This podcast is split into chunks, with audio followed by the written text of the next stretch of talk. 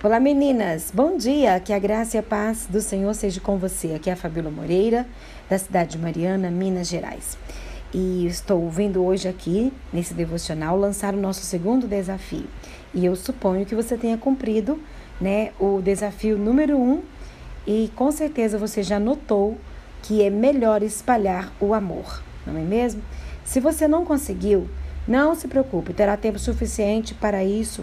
Afinal, não é porque o desafio 2 chegou que o número 1 um foi extinto, jamais. É, o nosso desafio ele, ele vai se acumulando. Se você for rixosa e reclamona, dificilmente você conseguirá cumprir com êxito né, os, de, os demais desafios que virão. E antes que você murmure, eu não estou tentando te transformar em uma mulher nula, sem voz, Estou tentando fazer você perceber o quanto as críticas e as reclamações em excessos são prejudiciais à atmosfera do lar. Vamos então ao segundo desafio.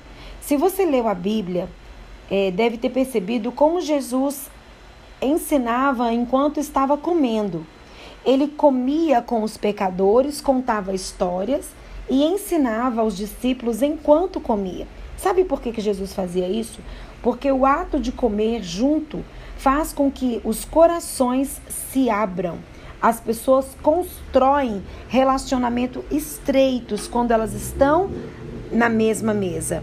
Mas hoje está tão difícil fazer isso fora dos fins de semana, né? Mas assim, no nosso dia a dia, todos correm muito, chegam em horários diferentes em casa e muitas das vezes comem é, em frente da televisão, do computador, do celular, assistindo série, jogando tantas coisas assim. As refeições à mesa se tornaram eventuais, né? Eventuais e a comunicação também se tornou eventual. Estamos mais distantes, gastando tempo com o que é importante, é, mas deixando de lado o que é essencial na nossa vida. Há alguns anos eu li um livro que mudou a minha vida em relação a esse assunto e eu também participei de um congresso com essa autora, que é a Dev Tiles, né? Ela tem, escreve um livro, A Experiência de, da Mesa. Se você não leu esse livro, você precisa ler esse livro, ou então assistir às palestras da Dev, quando ela, ela fala muito sobre a questão da experiência da mesa. Né? E eu aprendi que comer à mesa com a família, embora pareça sem importância, exerce uma influência na formação é, do caráter dos filhos. E essa autora, ela diz o seguinte, né, em uma das partes do seu livro, que tem tanta riqueza, algo tanto nos ensinar. Mas eu quero destacar que ela diz assim: os resultados diversos, né, o resultado de diversos estudos começam a confirmar que as famílias que dedicam tempo para comer juntas à mesa de jantar se saem melhor em todas as áreas, corpo, mente, alma e espírito. Isso só serve para demonstrar que a palavra de Deus é verdadeira e que as pesquisas modernas tão somente confirmam verdades que o Senhor já nos revelou nas suas escrituras. Eu sei que muitas famílias não comem juntas por falta de tempo, mas isso é uma questão de definição de prioridades. O desafio desta semana é fazer pelo menos uma refeição ao dia à mesa com a família. Use o que você tem de melhor: os melhores talheres, as louças, as toalhas. Pare de guardar o melhor para quando é, a visita chegar na sua casa ou quando tiver alguma ocasião importante. Você não sabe se terá sua família amanhã. Então, dê o melhor para ela hoje. Arrume a mesa, use o que você tem e convide a sua família para, para este momento tão especial. Se vocês não têm costume de comer juntos, pode ser que eles estranhem no início ou não queiram participar, mas se mantenha firme, pois a vitória vai vir. Não deixe que nada atrapalhe esses momentos especiais. Só não esqueça que na hora da refeição em família é um momento de paz. E não um momento de brigas, de discussões, de cobrança. Não.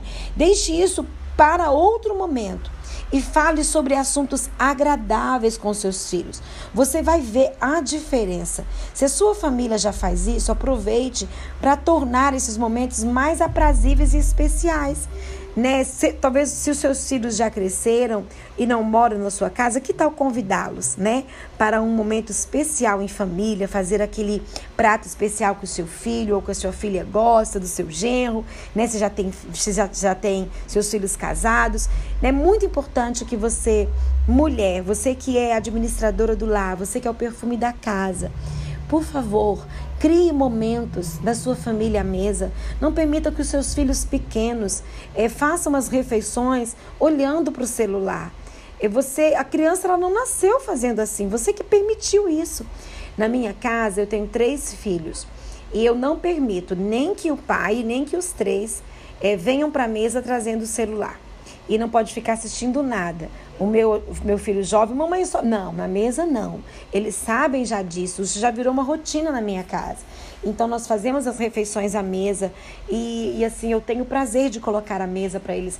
Alguém me perguntou, mas você põe a mesa todos os dias? Mas, olha, todos os dias eu ponho uma mesa, eu ponho um suplá, eu ponho uma xícara, mas tem o um dia que é um dia especial, que você usa todos os seus talheres, os seus pratos especiais, mas isso não é que dá para não dá para fazer isso todos os dias, mas todos os dias nós estamos à mesa. Isso é muito importante. Mas pelo menos uma vez por semana, seja no seu domingo, no seu sábado, no seu dia que você tem uma folga, em que a família está em casa, prepare a mesa para eles.